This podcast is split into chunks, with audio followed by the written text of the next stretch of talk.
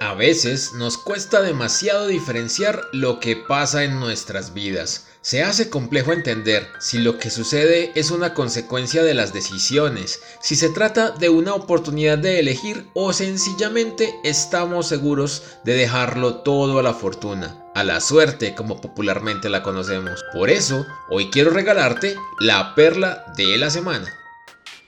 ¿Crees en la suerte? ¿Crees que el azar del destino te ha traído todo lo maravilloso de la vida? ¿Crees que todo funciona solo dejando que lo fortuito tome la decisión del momento? Quizás para algunos hablar de la suerte sea como hablar de una diosa coqueta, un tanto esquiva para algunos pero muy conocida por otros, que así como hoy puede regalarte cosas, mañana te lo puede quitar en igual o incluso en mayor proporción y pues al final cada quien tiene sus creencias y su estilo de vida. Aunque en mi opinión, dejar que sea esa misma suerte la que tome las decisiones de lo que haré o dejaré de hacer no me parece tan chévere. Y aunque funcionara una o dos veces, eso no exime a nadie de las consecuencias de lo que suceda. Pero como todo, es cuestión de perspectiva. Hoy quiero comenzar con una vieja parábola que leí, extrañamente en el primer libro de reparación y mantenimiento que tuve y cuyo título es Buena suerte, mala suerte, solo Dios lo sabe. Aquí va. Había un hombre que vivía con su hijo en una casita de campo. Se dedicaba a trabajar la tierra y tenía un solo caballo que le servía para la labranza y para cargar los productos de la cosecha. Este caballo era su bien más preciado. Un día, el caballo se escapó, saltando por encima de las bardas que servían de cerca. El vecino se percató de este hecho y corrió a avisarle. Tu caballo se escapó. ¿Qué harás ahora para trabajar el campo sin él? Se te avecina un invierno muy duro. ¡Qué mala suerte has tenido! El hombre, con una cara muy muy bonita, le decía, buena suerte o mala suerte, solo Dios lo sabe. Pasó algún tiempo y un día el caballo regresó a su redil con 10 caballos salvajes con los que se había unido. El vecino, al observar esto, otra vez llamó al hombre y le dijo, no solo recuperaste tu caballo, sino que ahora tienes 10 caballos más.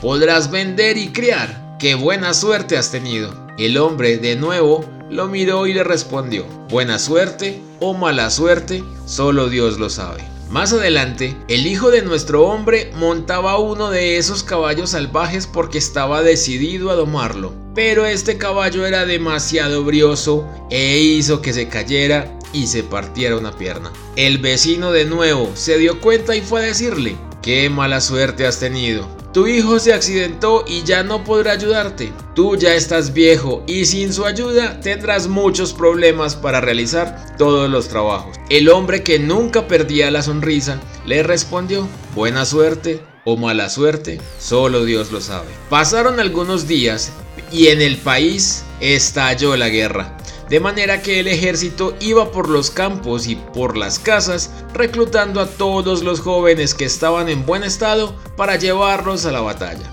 Al hijo del vecino se lo llevaron porque estaba sano, y al de este viejo hombre se le declaró no apto por estar imposibilitado gracias a su pierna rota. De nuevo el vecino corrió a decirle, se llevaron a mi hijo porque estaba sano y al tuyo lo rechazaron por su pierna rota. ¡Qué buena suerte has tenido! ¿A que no adivinan qué le respondió el anciano? ¿Buena suerte o mala suerte? Solo Dios lo sabe. Al final hay una conclusión muy simple en todo esto. Más allá de ver solo si algo se trata de buena o mala suerte, se trata de ver el propósito que tiene Dios para tu vida. Y debes tener presente que de todo lo que hagas al final recibirás igual o mayor medida. Por eso es que a lo largo de todas estas perlas se han ido dando esos pequeños retos para que en nuestra vida abunde lo bueno, para que podamos reconocer al otro y entender que desde nuestras acciones y nuestra realidad podemos ayudar a que su realidad también se transforme